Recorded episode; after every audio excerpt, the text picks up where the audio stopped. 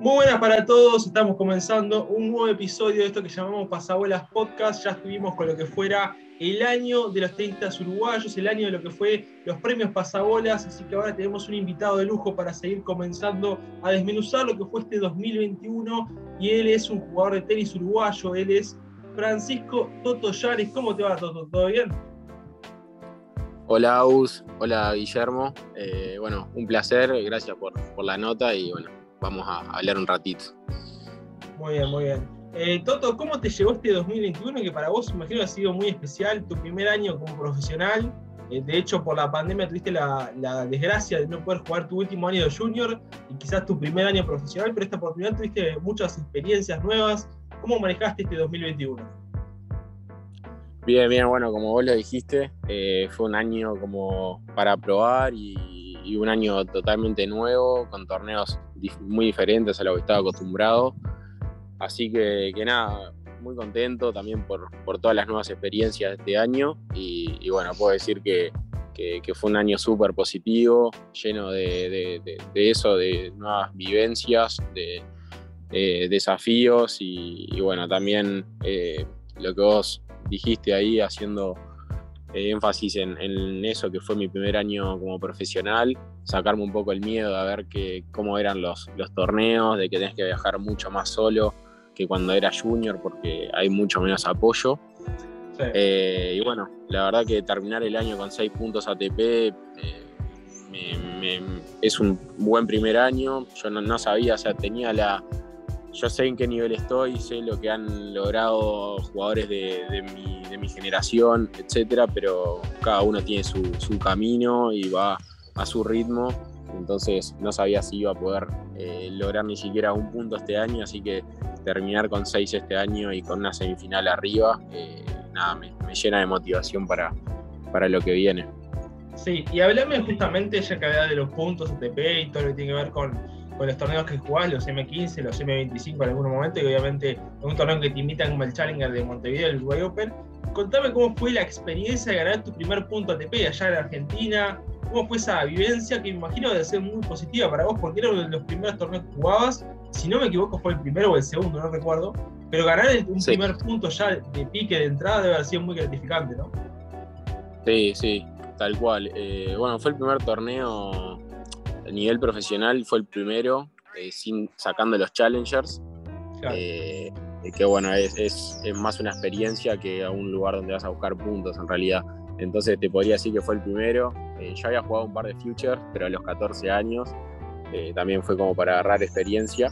Pero bueno, nada, luego me, dediqué a, toda la etapa de junior, así que, que nada, se podría decir que, que fue el primer torneo eh, profesional y, bueno, después de todo lo que fue la pandemia, fue el primer torneo también que jugué y, era todo como, como a ver qué pasa, pero, pero yo había entrenado como, como un animal, toda la, toda la, en el momento de la pandemia había entrenado mucho, estaba jugando muy bien, me mantuve de cabeza todos los días, cada día de la pandemia, y, y yo sentía que aunque no esté jugando torneos afuera, sabía que estaba mejorando un montón y, bueno, por suerte pude mantener ese nivel y, tuve grandes, grandes victorias ahí esa primera semana en, en Villa María, que le gané a, Leo Boyán, que, es un argentino que después ganó un Future.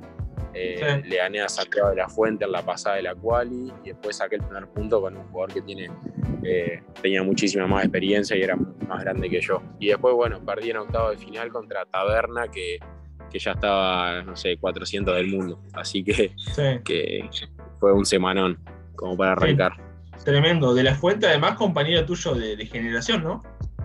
Sí, tal cual. Era, era un partido que, tenía, era más que un partido, porque además era la pasada, el que ganaba para entrar al cuadro principal.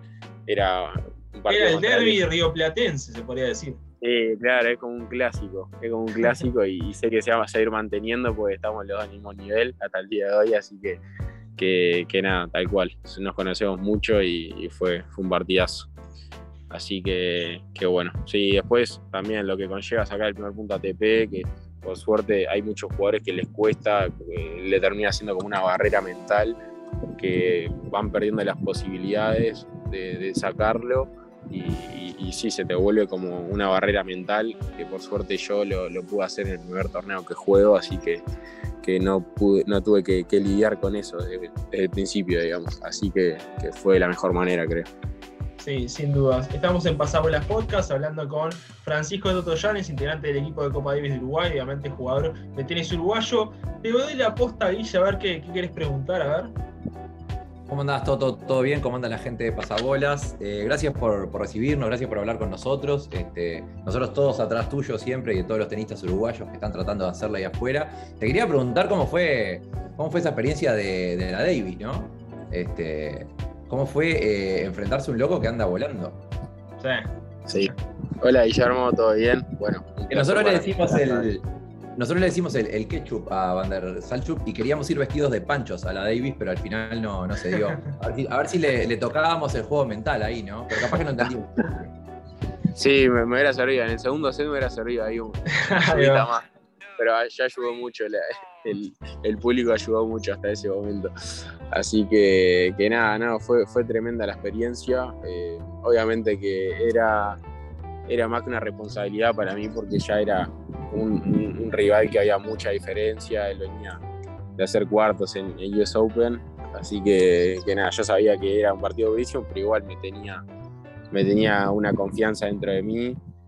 Eh, pero bueno, obviamente que después te juegan mucho los nervios en contra, por ahí con otro jugador de un nivel menos, te diría que me hubiera dejado entrar en partido un poco antes de lo que terminé entrando en partido que fue casi al final del partido, que pude robarle ahí tres games, eh, pero, pero bueno, nada, nadie, me quita la experiencia que viví con, el estadio, eh, con mucha gente, era la primera vez que jugaba con tanta gente así, había jugado ya en Davis eh, contra Venezuela yo, pero no, no había tanta gente, después en los Challenger también, pero nada comparado con eso. Y, nada, así que me dejó tremenda, tremendo aprendizaje eh, y seguramente que, esa experiencia me va a sumar un montón para, el próximo partido que me toque jugar por, por Uruguay, por supuesto. Así que, eso es un poco lo más positivo de todo siguiendo con, este partido, ¿no? Y hablabas un poco de lo que significaba jugar contra un jugador que, haya, que había estado en cuarto de final del US Open, ni más ni menos, ganando muchos partidos, yendo desde la clasificación con un nivel de, confianza a tope. Eh, te quiero preguntar si lo llegaste a disfrutar en, el transcurso del partido, obviamente el ambiente, o era demasiada responsabilidad como para estar pensando en disfrutar el momento. Y lo otro, si tenías algún objetivo como diciendo, o sea, obviamente uno cuando entra a la cancha entra para ganar, sea con quien sea el rival, ¿Tienes alguna expectativa de cuántos games le puedo ganar a este tipo? Y sí, mira, la, idea era sobre todo entrar y disfrutar el partido, me lo dijo Bebe cuando antes de, desde el día anterior, era un poco el, objetivo entrar a disfrutar porque como te digo, había mucha diferencia y, ya con unos games creo que y sentirme que estaba en partido en algún momento ya era como, un triunfo, ¿no? Eh, porque nada, había, había diferencia de niveles, hay que, hay que ser sincero. Eh, y él venía un momento eh, con mucho ritmo, yo venía jugando pocos partidos, eh, pero, pero nada. Después, nada, con eso de, ponerme objetivos era un poco de entrar a disfrutar, intentar jugar y, llegar a soltarme, ¿viste? y bueno, eso después te puede ir dando puntos que se convierten en games y, bueno, en un momento capaz que hasta lo complicaba, le pegas unos gritos, el público y capaz eh, que fue un poco lo que pasó en el, hasta el hasta el 3 iguales ahí del segundo set, pero, pero bueno, está, me, costó, eh, perdón, hasta el 4-3 pero me costó mantener ese nivel porque obviamente es mucha la tensión que vivís, los nervios y, bueno, iba 6-0, 4-0 él. Y, yo en mi cabeza no puede hacer este papelón, no puede hacer un papelón tan grande acá, no puede perder 6-0, 6-0. Y, bueno, cuando hice esos tres games fue como que inconscientemente eh, aflojé porque fue mucha la tensión hasta el 6-0, 4-0, que no podía, no podía romper y no podía hacer un game. Pero, pero bueno, mucha experiencia en ese partido. Y lo que costó hacer ese primer game, recuerdo una pelota que tuviste para, ganarlo, que después termina pegando en la faja, se va y después de unos puntos más raros también. Y, al final lo terminas ganando y la satisfacción de soltarse, ¿no? Porque a partir de ahí empezaste a jugar mejor, obviamente. era era la, la situación era ganar el primer game para soltarse y entrar en partido, ¿no? Tal cual, tal cual, tal cual, sí. Eh, y además, eso en, mi cabeza en el momento eh, era como que inconscientemente te agarras de todas esas situaciones que, son adversas, ¿viste? Porque decís, la puta madre, el destino parece que no quiere caer un game, es increíble. Y, como que le querés buscar la vuelta, pero te pasan esas cosas que sí, dale. Eh, pero, pero bueno, sí, la verdad que fue sacar el primer game y ahí, ahí me solté, sí, me solté mucho más. Eh, y, nada, por suerte pude terminar jugando, jugando un poco bien al menos. Pero sí, pero sí que es complicadísimo, complicadísimo con, con, tanta gente, con un jugador así. Así que, que bueno, nada.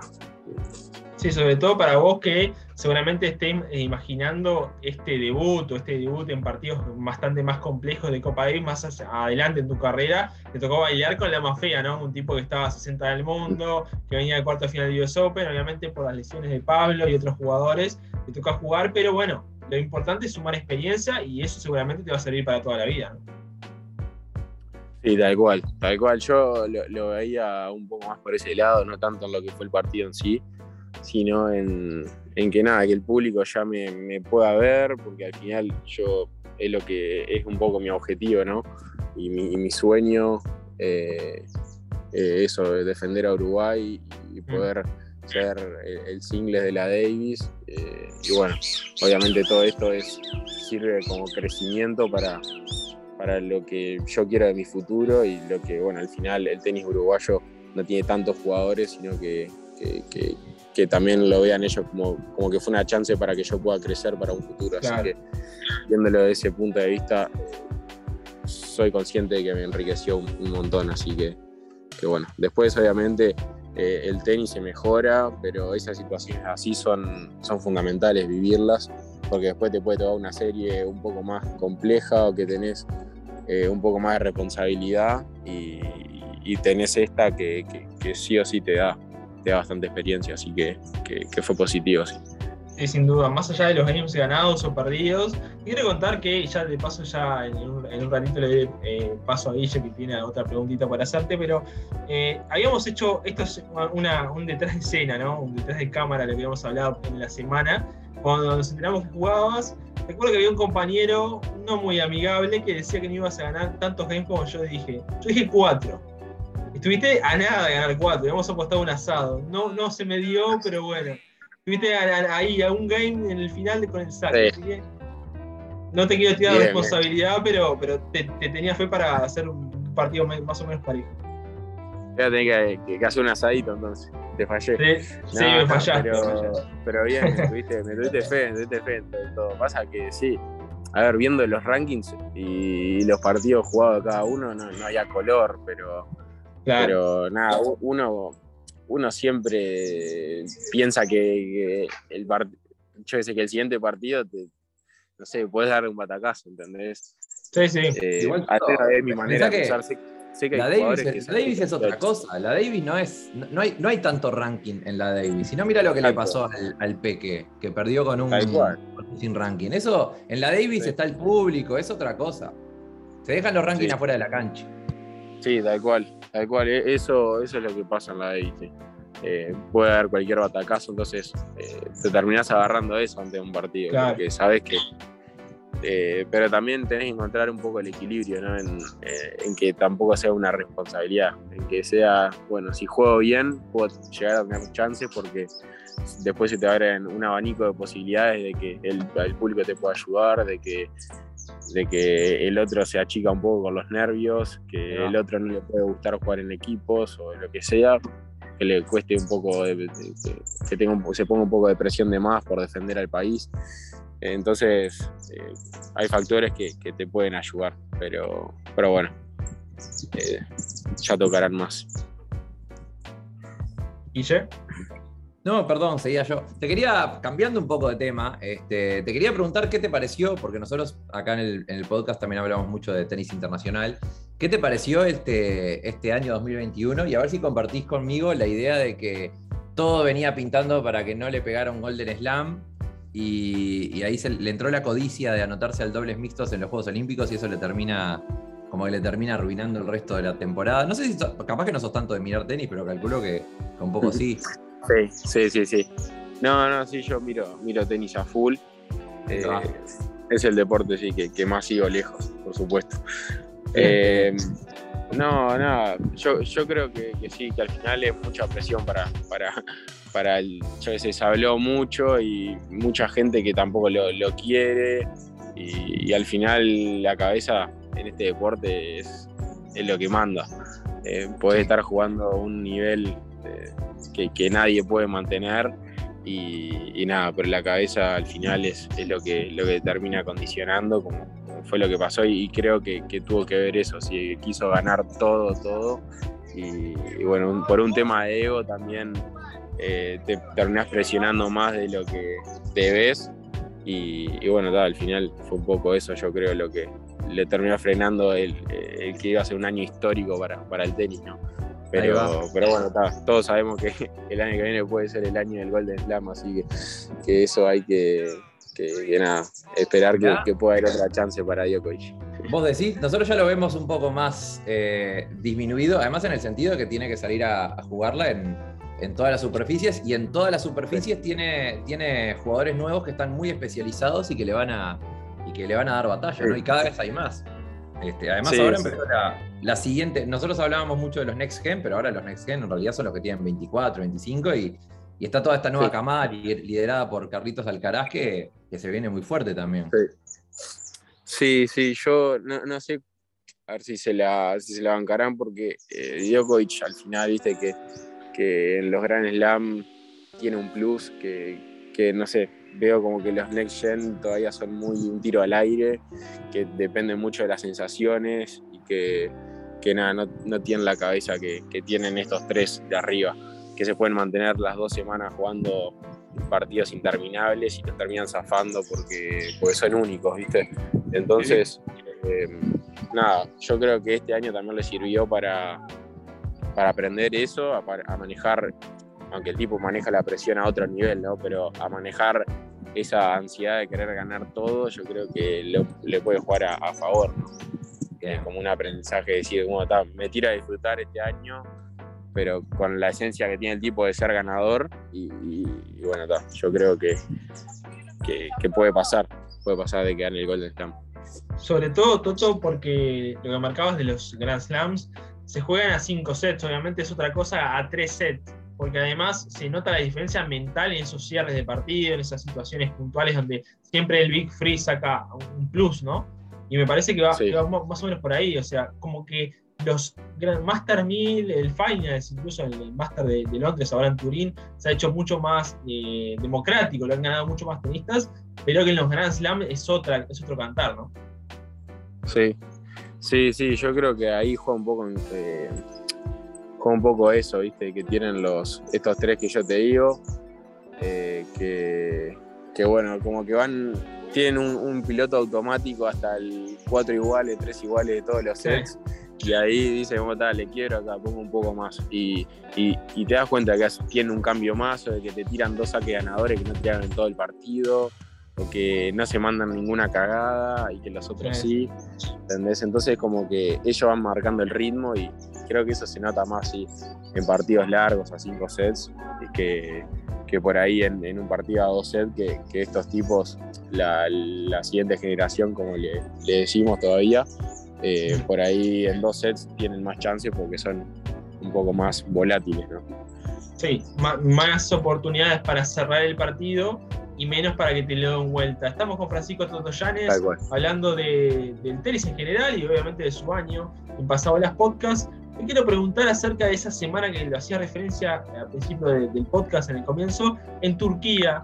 Venías con ese punto en Villa María, venías creo que con algún puntito más, no, no me recuerdo, pero eh, te tocó esa semana que desde la quali a semifinales. ¿Cómo se explica y cómo la viviste esa semana? Sí, eh, bueno, fue una, una semana que, que bueno, a mí no me gusta mirar mucho para atrás tampoco porque creo que eso en, un momento de mi carrera fue lo que me, me condicionó un poco a no seguir mejorando al, ritmo de, los otros chicos de mi generación. Por ahí me até mucho cuando yo era chico, que me iba bien, y tuve un par de años como que no entendía por qué no me estaba yendo también a mm. nivel junior, por ahí como los otros, que ya estaban 10 del mundo, 15, y yo seguía ahí 100, 120. Entonces, eh, como que ese tuvo un aprendizaje de no mirar para atrás al final.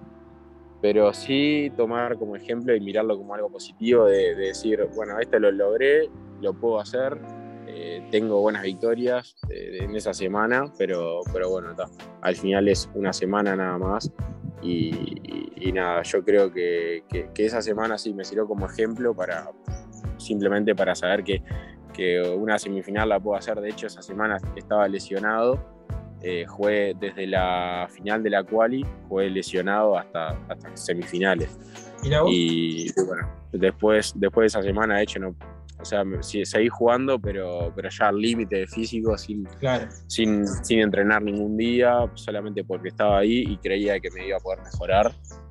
O sea, que no pasó y estuve, después de esa semi, estuve seis semanas más yendo al fisio todos los días, viajando, eh, intentando buscarle la vuelta para no volverme, pero, pero al final fue, fue, mentalmente fue durísimo porque veía que yo viajaba a todos los torneos acompañando a Ronca y, me dan tremendas ganas de jugar, pero mi físico decía, no, no podés, y yo intentando, intentando, y no podía, y bueno, al final fue un desgaste mental que, que, bueno, en vez de venirme a tiempo, eh, se me alargó la recuperación, todo, y estuve al final como tres meses sin poder entrenar, y, bueno, terminé compitiendo recién ahora, medio que tocando a fin de año, así que que, bueno, nada, fue tremenda semana, pero, pero bueno, ojalá que sean así, muchas más para el año que viene. Ojalá, ojalá así sea. Y bueno que lo marques también la experiencia de haber jugado lesionado o entre algodones y luego la recuperación que te llevó justamente volver al circuito ITF, el, circuito de M15, M25. Te quería consultar además eh, cómo viste la experiencia. Sé que no te gusta hablar mucho del pasado, pero te tengo que preguntar también, porque uno, uno que te ve, y esto es una opinión subjetiva, obviamente otros pueden tener otras opiniones, comparación con Ronca, Carú y otros jugadores jóvenes que hay por Uruguay, siempre te veo ese plus de la garra, la entrega y además la solidez cuando competís en challengers como el Montevideo, el Uruguay Open. Me pareció muy positivo esa experiencia. Con Delien comenzaste 0-5, luego emparejaste y hasta el, segundo set tuviste muy cerca de por lo menos ganarlo incluso. Eh, ¿qué, te dejó esa experiencia? Permiso, Agus, quiero agregar una cosita que era que eh, el Hugo es como un pequeño favorito del podcast también y, muchas veces pone el balde. No sé si se pone el balde, en realidad es como que hay partidos que lo pierden inexplicablemente. Entonces yo dije, cuando vi el, sorteo dije, pero a, él te le puede ganar. Porque el Hugo pierde igual. Más allá que es un favorito del podcast, ¿no? Aclaro. Y Más allá que ganó el torneo, además. Sí, es verdad que el hermano de Lugo se llama Murkel, porque para mí es, es, un, es un, error, es un typo. ¿Cómo viste eh, ese partido? Sí, no, la verdad que yo venía jugando bien, eh, venía cambiando un poco mi juego, estaba siendo mucho más agresivo. Eh, ya, bueno, primero, no sé si estaban al tanto, me fui a Buenos Aires a entrenar después de, bueno, un par de semanas después de la Davis. Y, bueno, la idea fue un poco hacer un cambio de aire y. Con Fabián Blencino puede ser, ¿no? Sí, sí, en la academia de, Fabián Blencino, sí. Y nada, la idea fue un poco. Como venía una lesión yo y, todo eso, dije, creo que es el momento como para una nueva etapa y preparar el año que viene. Entonces eh, fue un poco adelantarme a lo que iba a ser el 2022, intentar buscar un lugar en Buenos Aires, que al final es donde están todos hoy en día, está repleto de tenistas. Y, bueno, como que quería un cambio y yo sabía que tenía que cambiar un poquito mi forma de jugar, ser un poco más agresivo y necesitaba escuchar otras cosas por ahí también. Y, bueno, creo que, que, eso en ese partido eh, me hizo muy bien porque Delien es un jugador que, que es muy sólido y, y, por ahí ya cuando pasan los minutos de partido te vas acostumbrando un poco al ritmo de bola de, de, Hugo y, te vas sintiendo cómodo ¿viste? con la velocidad esa, porque no es una velocidad alta, sino que el tipo se mantiene eh, muy sólido durante mucho tiempo, entonces obviamente te termina rompiendo en un momento, que fue un poco lo que pasó, pero, pero jugás cómodo. Entonces eh, me pude sentir bien en la cancha, eh, pude hacer jugadas buenas, pude ser agresivo, saqué bien, subí mucho a la red, y, y, bueno, al final sí, eh, creo que fue un partido súper positivo y, al final el tipo está haciendo el mundo, ganó ese Challenger y, ganó varios más en el año. Y, bueno, está bueno porque es una sensación linda, ¿no? Que, decís a este tipo, o sea, el segundo set, como vos dijiste, era para, para ganar. Eh, el tema que obviamente me faltan muchos partidos a este nivel.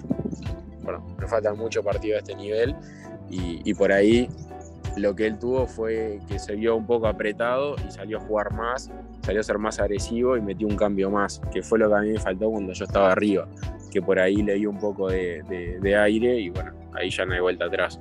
Pero, pero bueno, sí, obviamente que juega a un nivel muy bueno.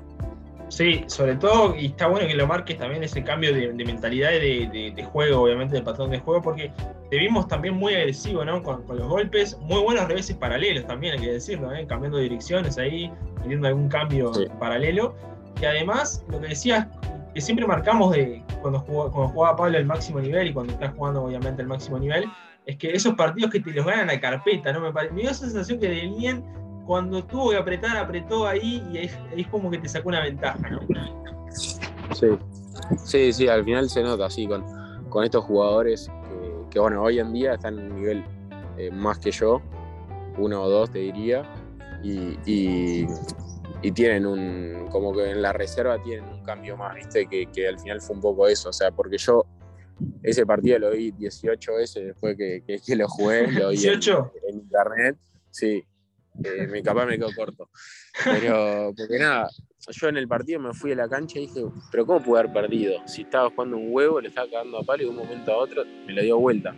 Sí, sí, sí. Y bueno, por ahí, o sea, lo que ves es que yo me mantuve, no, hice errores, que por ahí, eh, al nivel que yo estoy jugando, si simplemente seguís jugando a eso y, y no cometés errores, el otro se enoja, se, quema, lo que sea, y te empieza a regalar un poco o, la ve imposible, ya si le quebrás, como que en, nivel future por ahí el otro tira la toalla, ¿viste? Y se va a un tercer set.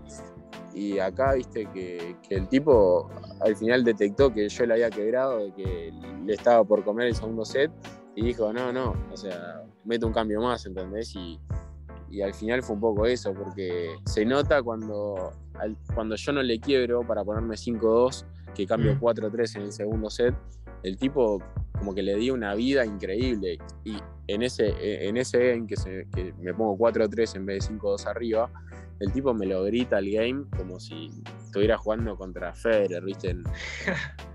Entonces ahí te das cuenta, ¿viste? De que, de que tienen otra presencia en esos momentos y de que saben jugar esos momentos también.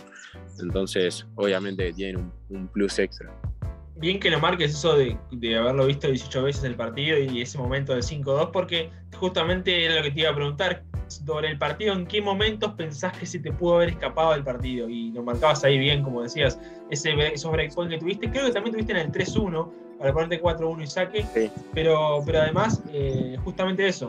en los momentos que, que, se van para un lado para el otro el partido, se dejó para el lado del tiempo la experiencia, ¿no?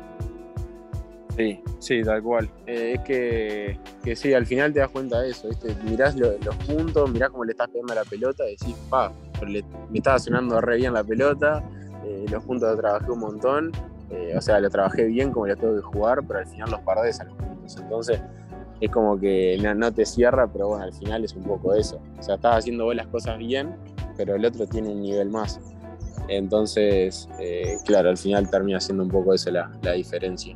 Y sí, por supuesto que tuve muchas oportunidades, pero también eh, cuando estás jugando con un jugador que tiene un nivel más alto, también estás enfocado más que en ganar los puntos, en, mantener tu nivel, ¿viste? Entonces, estás, enfocado en mantener tu nivel más que en las oportunidades desaprovechadas o que tenés que aprovechar.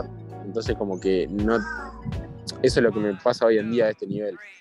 Que, que las oportunidades por ahí se me pasan porque estoy mentalizado o estoy eh, como que muy pensante en, mantener mi nivel en todo el momento del partido y, por ahí eh, no, no, me da para pensar, bueno, capaz que ahora tengo este, eh, un breakpoint, no sé, me la juego y hago un saque de derecha al otro lado, ¿entendés? Sea como sea.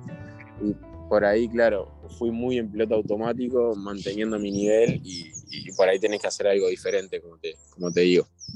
Como dar ese, ese plus en los momentos importantes. Estamos con Francisco Tutoyanes para ir cerrando este, este episodio de podcast. Te quería preguntar, eh, ¿qué te proponés para el 2022? ¿Qué metas tenés? ¿Qué objetivos este, tenés para la temporada que viene? Em, bueno, empezando que ahora el 10 empieza la pretemporada. Eh, a fines de, febrero ya tengo pensado ir a, irme para Europa, aunque dicen que van a hacer torneos acá en Sudamérica. Eh, pero bueno, al final esta última gira acá en Sudamérica fue carísima, eh, entonces es como que quiero ver el equilibrio, a ver si me conviene quedarme en Sudamérica, esperando a ver, a, ver cuándo ponen los torneos también, porque acá en Sudamérica te los ponen en el calendario dos semanas antes igual de los torneos, entonces termina siendo caro el pasaje, eh, capaz que te ponen dos torneos, después dos semanas libres, entonces como que no te da para, para organizarte bien y, hacer una preparación para jugar, no sé, cinco torneos seguidos. Entonces lo que quiero hacer es por ahí irme a Europa y también tengo ganas de jugar en cemento, que, bueno, al final he dejado de lado mucho el cemento y, es una superficie que yo me siento cómodo y, me ayuda a, hacer, a mantenerme agresivo, ¿viste? Porque al final en polvo eh, me, me voy un poco para atrás porque me gusta tener tiempo, pero no me, no me, no me favorece tampoco. Entonces quiero empezar con unas semanas en cemento, ver cómo me va y, bueno, después eh, sí jugar en, polvo de ladrillo, pero la idea sí ya en, marzo ya estar en, en, Europa jugando, jugando torneos a full. Y, y bueno, después como, como objetivo, meta, eh, me propongo así de ranking, obviamente que eso es medio relativo, pero, pero sí terminar, poder terminar el año 600, 700, creo que es un, ranking que, que, bueno, jugando muchos torneos y, estando en Europa bastante, que es un poco la idea, eh, creo que se puede conseguir, porque al final, eh, nada, mirás y hay jugadores que están haciendo semifinal, campeón, casi todas las semanas y tiene un nivel como el mío menor. Entonces mm. creo que no puedo, no puedo no ponerme una meta eh, menor a un 500, 600 del año que viene. Así que, bueno, ojalá que, nada. Obviamente hay que laburar un montón. Estoy haciendo todo lo que está a mi alcance. Me fui a Buenos Aires para entrenar mucho mejor. Para, para bueno, al menos estar tranquilo de que estoy en un lugar bueno, de que los entrenadores son buenos, estoy jugando todo el tiempo con jugadores buenos y, bueno, después al final está todo eh, nada, todo depende de mí. Así que, bueno, creo que, sí. Y ojalá que se dé esa, meta, ese objetivo para, tu temporada 2022. Además, marcabas bien lo de cemento, ¿no? Y, justamente salió el, sorteo de, la Copa Davis, si lo pudiste observar, jugamos contra Nueva Zelanda de visitante. Eh, no tengo información, pero ¿cómo te ves jugando en pasto? No sabía que eran pasto, me acabo, me acabo No, no, no, pasa que eh, Nueva Zelanda, cuando jugó el, último sorteo, que no pudo jugar por la pandemia de local, jugó contra Corea en Newport, en donde se juega el ATP 250 de Newport, en pasto. Sí. Mirá vos. Eh, bueno, nada, nunca jugué en pasto, así que lo único que jugué fue, fue un torneo en... ¿Se me escucha? Sí, se escucha, se escucha. Ah, eh, fue un torneo en, pasto sintético en Tokio, que tenía arena abajo. Pero fue lo único que, que, jugué. Pero bueno, va, a estar durísimo, obviamente, porque pasto es totalmente diferente a cemento, por supuesto. Claro, es, una especulación, obviamente, ya fije cemento de última, pero, pero ojalá que no sea pasto porque se nos va a complicar este, jugar allí, ¿no? Sí, tal cual, tal cual. Eh, pero, pero bueno, ojalá, la verdad que no, conozco muchos jugadores de Nueva Zelanda, pero, pero sé que no tienen singlistas eh, top, digamos, así que creo que tiene un par de bolistas. Pero bueno, creo que es una, un, un, buen encuentro para, para Uruguay. Sí, sin duda, sin duda. Bueno, Toto, agradecerte estos minutos con Pasabolas Podcast y que sea lo mejor para el 2022. No sé si Guille te quiere hacer un, cierre también eh, para despedirte. No, nada, eso, muchas gracias por, representar todo, por representar bien a nuestro país, porque sabemos que, le estás metiendo mucho y que, y que está, y que en parte sos, sos el, parte del futuro del tenis uruguayo. Así que nada, darte mucho para adelante y muchas gracias por, por estos minutos. Bueno, bueno, nada, gracias a ustedes por el espacio, por al final, nada, con, con AUS siempre estamos ahí tratando de coordinar y, nada, siempre, siempre lo sigo y eso. Y bueno, ya le agradecí una vez a AUS por, por, ser uno de los pocos que le da bola al, tenis uruguayo. Y bueno, a vos no, sinceramente no te conocía, Guille, pero, pero bueno, gracias también por ser parte. Y, bueno, nada, un placer y cuando quieran repetimos. Eh, así que, que nada, eh, mil gracias por, por la nota. Muchas gracias a vos, Toto. Y bueno, esto ha sido todo. Nos encontraremos próximamente con más contenido en Pasabolas Podcast, con más información, con más notas con tenistas uruguayos y con más de todo el tenis internacional. Ha sido un gusto. Chau, chau. Nos encontramos próximamente.